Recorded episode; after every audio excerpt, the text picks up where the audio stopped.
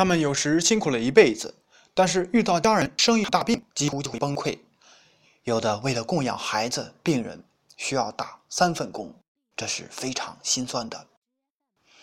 当然，有的人天生就拥有稀缺资源，比如富二代，生下来就可以继承一批遗产；再比如明星的孩子，天生就获得了媒体关注这样的稀缺资源；再比如某人住在市中心的破院子里。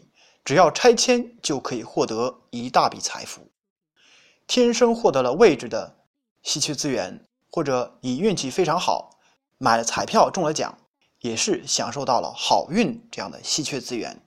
这类财富可遇不可求，只能靠运气。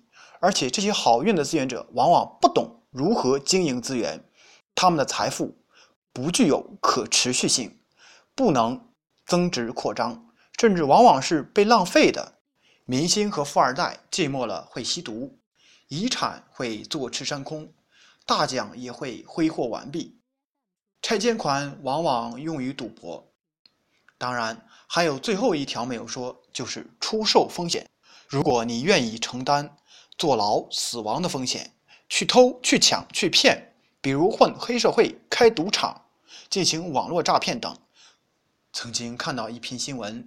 某人通过抢银行获得了数百万巨款，然后潜逃，隐姓埋名，做起了房地产生意。